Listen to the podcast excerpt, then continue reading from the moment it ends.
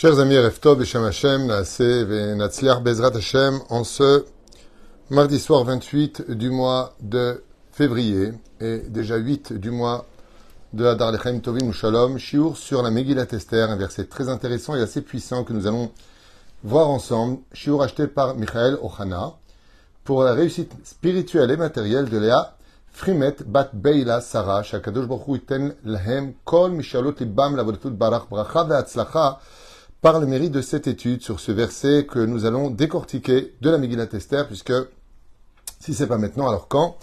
Pour mieux vivre la Megillat Esther, une Megillah très spéciale, en souhaitant, Bezrat Hashem, avant de commencer ce jour, une grande réussite à tous les bénis Israël, et particulièrement ceux qui nous soutiennent, ceux qui nous regardent, ceux qui partagent les shiurim, bien sûr. On dit d'abord ceux qui sont plus proches, après ceux qui sont plus loin, et même ceux qui nous aiment pas de notre peuple, Bezrat Hashem, Yeshua Venechamot, qu'on ait le mérite, Bezrat Hashem, d'avoir de l'ardoute dans cette euh, époque si difficile. Euh, on pensera à l'élévation de l'âme de tous les métés Israël. Au Bichlalam, ce soir, c'est la skara de ma grand-mère, une très très grande sadika, Mamash Nusha, Marcel Bat Henriette Kouka, Mishpachat euh, Shuraki. ורוח השם תנחנה בגן העדן עליון וכל השורבות עמך בכלל הרחמים וסלחות וכן יהי רצון ונאמר אמן. Et bien entendu, un grand sourire pour tous les malades d'Israël. Il attendent que ces études nous amènent à mieux comprendre la Torah et donc mieux vivre la vie, puisque, hormis le fait que la Torah soit une ordonnance divine et une recommandation pour chacun de nous, obligatoire, il est bon de savoir que notre Torah a des réponses à toutes nos questions. Car, effectivement, quand on regarde ce qui se passe dans la Megillat Esther, on a envie de dire, mais qu'est-ce qui se passe ici? Si je me réfère au verset d'Alettre du, 16e, du 7e chapitre de la Megillah, nous savons tous qu'au début de cette Megillat Esther, euh, accepte volontiers de donner le sceau du roi qui est à sa main à Aman. Il prend de grands risques en agissant ainsi, car avec le sceau du roi, il aurait pu eh bien, comploter contre le roi lui-même, y mettant son propre sceau. Mais ils ont un accord. Et l'accord est le suivant, c'est que Aman va servir à Achashverosh une somme astronomique de Esser, Kikar, euh, Esser Elef Kikar Kesef, qui correspondrait à plusieurs centaines de millions de nos jours d'euros, pour dire à Achashverosh de lui laisser le droit de faire ce qu'il veut des enfants d'Israël. Et Achashverosh, roi de Perse et du monde à cette époque, accepte volontiers de signer ce contrat. Seulement voilà qu'à la fin de cette euh, Megillat Esther, dans ce verset-là, alors que Esther organise un premier Mishneh, c'est-à-dire un premier repas, un premier festin, duquel elle ne dira rien, elle redemandera un festin supplémentaire, demandant à son mari, le roi Hashverosh, qui en réalité elle s'adressait, elle, à Dieu lui-même, à Melech, quand on lit le mot Melech seulement sans Hashverosh, on parle de Dieu, selon nos commentateurs, eh bien, d'un coup, alors que personne ne s'y attend, elle va dire comme cela. Si j'ai trouvé grâce aux yeux du roi. Et si, pour le roi, cela est bien. Qu'il me donne mon âme pour ma question, d'autres termes qu'il me donne vie. Ainsi qu'à mon peuple dans ma demande. Ok. Ki nimkaranu ve'ami. Et là, par contre, on tombe des nues. Car nous avons été vendus j'ai jamais entendu parler de vente. Ami ve ami, moi et mon peuple. Les Hashmid, la Harog ou les Abed. Donc, on a ici des mots qui sont assez importants. Exterminer, tuer et nous perdre. Ve ilou, et si combien même, la avadim ou le shfachot, esclaves et servantes, nim nous, avons été vendus. Et et là, on a envie de dire Cherashti. En d'autres termes, Esther est en train de dire quelque chose de bizarre. Elle vient plaider la cause de sa propre vie en tant que fille juive, où elle se dévoile enfin à son mari, le roi Hachverosh, et elle lui dit Nous avons été vendus. Ils n'ont pas été vendus, ils ont été négociés, mais ils n'ont pas été réellement vendus. Mais pourquoi est-ce qu'elle dit Nous avons été vendus pour dire Veilou et si nous avions été simplement pris en tant qu'esclaves ou que servantes, Eh bien, Rachti, je n'aurais rien dit. Comment t'aurais pu dire une chose pareille? Pourquoi d'être vendue en tant qu'esclave ou en tant que servante Ce n'est pas une mise à mort d'une autre façon de ne plus servir le judaïsme? Car le Eved et la Chifra, l'esclave et la servante, sont, comme les femmes, non assujettis aux lois provoquées par le temps. Pourquoi est-ce que, d'une certaine façon, il y a une espèce de zilzoul, une espèce de, de, de, de dénigrer le fait d'avoir été vendu en tant qu'esclave ou en tant que servante? Ça demande tout à fait euh, un détour. Car de toute façon, ce que veut faire ce personnage dont elle parle ne vaut pas les dégâts de ce que le, le roi pourrait s'occasionner. Je n'ai pas compris ce que ça veut dire, on va voir. Bezrat Hashem. Vayomer Amelech, Achashverosh, Vayomer Esther Amalka. Et là, par contre, on va tomber un petit peu dénu. Le roi dit, donc le roi Achashverosh s'adressa à Esther, la reine, pour lui poser une question. Cette question, tout le monde la connaît même en hébreu.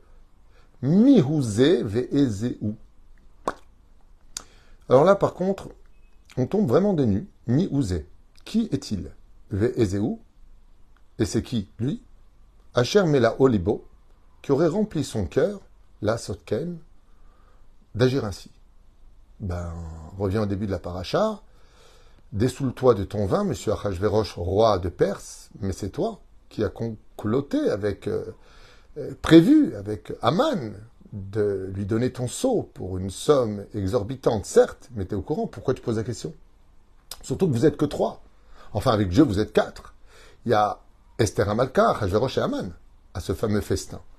Alors pourquoi tu poses la question?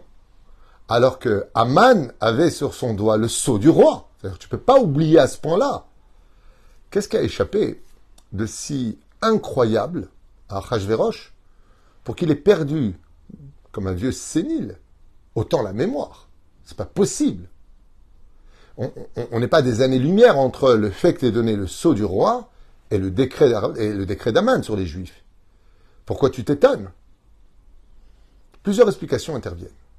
L'une d'entre elles avait été donnée il y a quelques années déjà de cela, où j'avais expliqué avec l'aide d'Hachem, ou plutôt transmis un enseignement que j'avais moi-même étudié, que Achashverosh avait été prévenu par euh, les astrologues de l'époque, les astrophysiciens, je ne sais pas comment on appelle ça, les magiciens en tout cas, les mages, que ce sera un juif qui détrônera Achashverosh.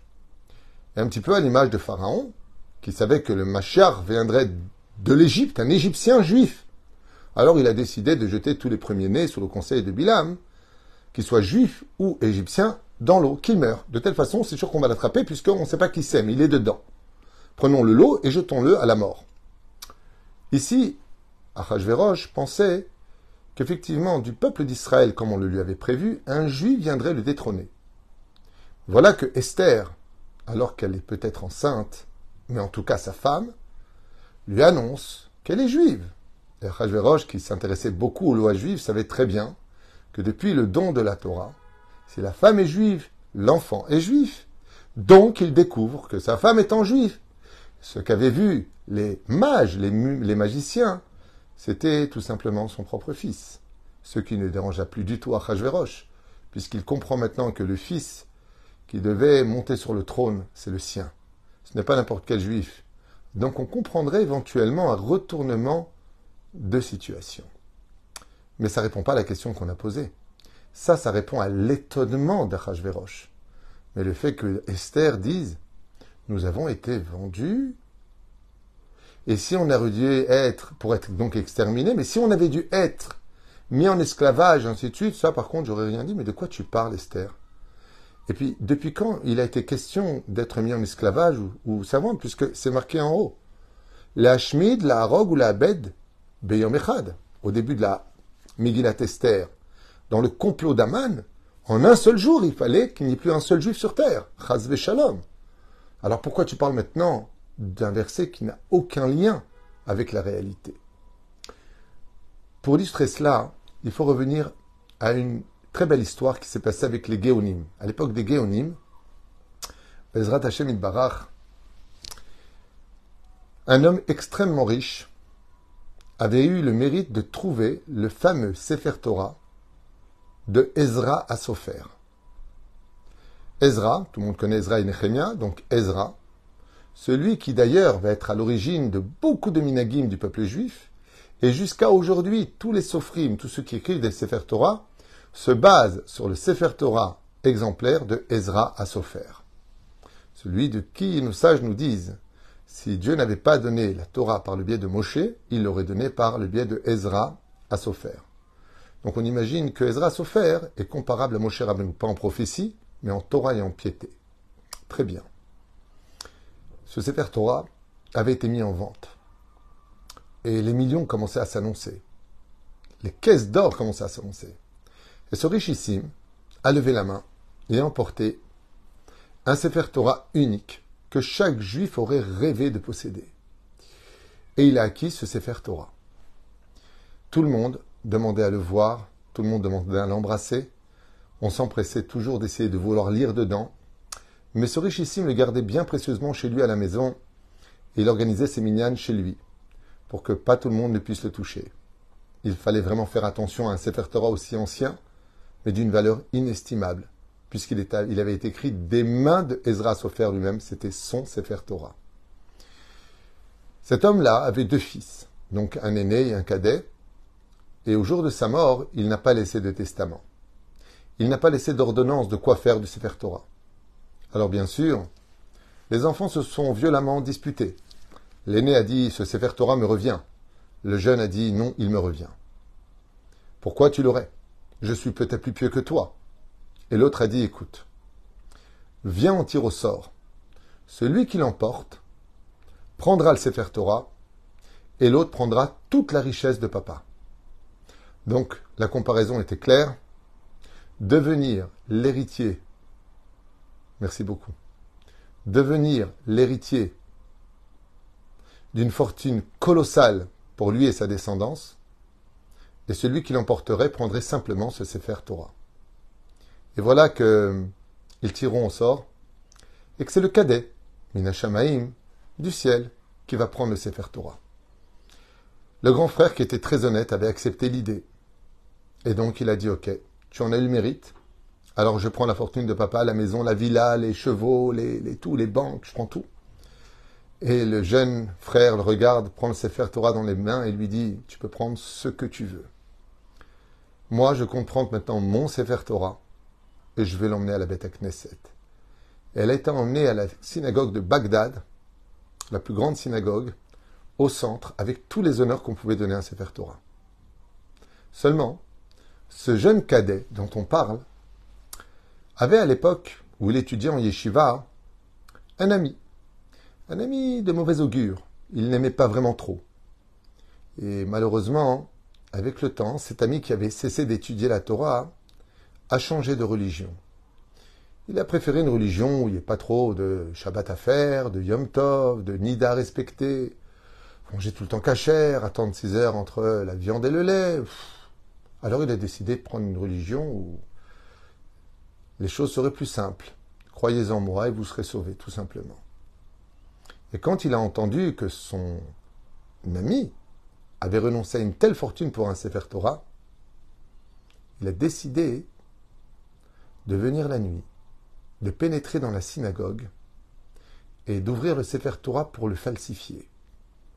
Et voilà que quand il a ouvert le Sefer Torah, il a sorti une petite règle en fer. Il a commencé à gratter une lettre d'un mot. Une lettre. Il a ouvert dans la paracha de Mishpatim, duquel il était marqué là-bas Vous êtes les serviteurs de Dieu. Comment c'est marqué exactement là-bas? Je ne me rappelle plus du verset, je vais regarder à toute vitesse. Comment c'était marqué là-bas? Que je dis pas de bêtises, juste un court instant. Euh,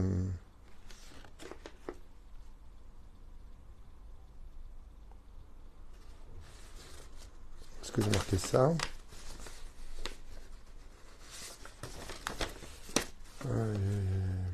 Va vadetem et Hachem et Pardon, autant pour moi. Et vous servirez l'Éternel votre Dieu. Voilà, c'était le verset. Il ne m'est pas monté à la tête. Pas parce que je ne connaissais pas, parce que j'ai des pertes des fois de mémoire de mots. Et donc, il avait marqué Va vadetem et Hachem et Et vous servirez l'Éternel votre Dieu. Traduction littérale, même si c'est beaucoup plus profond que ça. Et lui, il a pris la lettre Varvadetem, le Haïn du mot va, va des thèmes, il a effacé le haïn et il a crié, il a pris la plume et qui était dessous le, deuxième tiroir et il a rectifié quand il a effacé comme ça, il a gratté la lettre et il a marqué le Aleph. Il a changé le haïn en Aleph. Ce qui fait que le mot maintenant, et vous servirez l'éternel votre Dieu, est devenu et vous perdrez l'éternel votre Dieu en hébreu. Si tu enlèves le haïn et que tu mets le Aleph, Ve'avadetem devient ve'avad. Avadeti, avadeti, ça veut dire ibadeti. On dit en hébreu, j'ai perdu. Donc vous perdrez l'éternel votre Dieu. Il a laissé le Sefer Torah sécher pendant une vingtaine de minutes, refermé délicatement, et voilà que quand le Shabbat est arrivé, tout le monde était pressé de lire dans ce Sefer Torah de Ezra, et le Chazan ne put s'empêcher de crier dans la synagogue Hachem Ishmor, que Dieu préserve. Tout le monde se précipite. Et qu'est-ce qu'il voit? Il voit qu'il y a une faute impardonnable dans le Sefer Torah. Non seulement c'est un Aleph, mais de qui plus est, le mot veut dire et vous perdrez l'Éternel votre Dieu dans le Sefer Torah de Ezra. Toute la communauté s'est retournée vers le jeune héritier de ce Sefer Torah en lui disant Tu t'es bien fait avoir. Tu t'es bien fait avoir. Le Sefer Torah n'a pas pu être écrit par Ezra Sofer. Parce que Ezra Sofer n'aurait jamais commis une telle erreur, surtout qu'il a toujours servi depuis des siècles comme exemple pour tous les Sofrim. À ces mots-là, le jeune euh, propriétaire du Sefer Torah, qui avait laissé toute la fortune de son père pour le posséder, est tombé, mamache, grièvement malade, dans une dépression totale. Et alors qu'il venait de s'endormir, après avoir tellement versé de larmes, ses yeux étaient rouges de fatigue et de larmes. Il est de son père qui est venu le voir et il lui a dit Mon fils, tu peux retrouver le sourire tu peux retrouver la joie de vivre. Le Sefer Torah est bien de Ezra à Sofer. Seulement, un petit malin, que tu connais, est venu pendant la nuit et il a effacé le Haïn pour le remplacer par le Aleph. Mais Ezra est déjà descendu du ciel, réparer le Sefer Torah car il ne permet à personne de le toucher. Et en preuve de ce que je vais te dire, quand tu amèneras, quand tu retourneras à la Beta Knesset, amène toute la communauté avec toi, car en dessous du Sefer Torah, il y avait un endroit qui glissait un petit peu comme ça vers le fond, tu y trouveras un œil humain. Et cet œil humain n'est autre que l'œil de ce voyou qui a changé la lettre du Sefer Torah. Car au moment où il a écrit, il a effacé le Aïn, la lettre Aïn de Vavad Tem, son œil est tombé de son orbite il a glissé. Il a perdu un œil. Il est devenu bon. En contrepartie de cela, tu pourras leur montrer. Et ils sauront qui il est dans la vie. Dans la vie, puisqu'il est born maintenant, tout le monde va reconnaître. Qui était le rachat qui a osé toucher au Sefer de Ezra. Comme preuve de ce que je te dis. Le lendemain matin, le jeune homme se lève, fou de joie parce qu'il sait que c'est vrai. Il prévient le Rav, il prévient la communauté, il rentre dans la Beta Knesset et il leur dit Regardez, mon père est venu me dire ta ta ta ta ta, et voilà qu'ils ouvrent, et il prend l'œil, effectivement, il le montre à tout le monde, tout le monde est dégoûté, c'est horrible. Il le jette par terre, il l'écrase, en disant ainsi à Kadoujoukou, il fait Orechaim, avec son œil mauvais. Ils ouvrent le Sefer Torah, et là, incroyable. La lettre Aïn est parfaitement écrite, comme si il n'y a jamais eu des réparations, comme, comme si on n'avait jamais gratté, comme si on n'avait jamais touché ce Sefer Torah, car Ezra lui-même était descendu du ciel. Ainsi se finit cette histoire. Et quel rapport avec Achashverosh?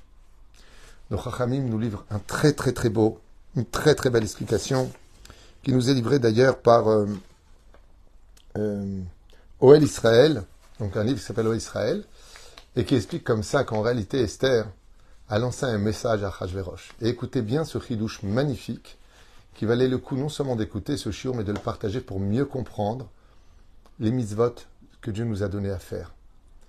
Quand on revient dans le texte, Kinim karnu ani car nous avons été vendus.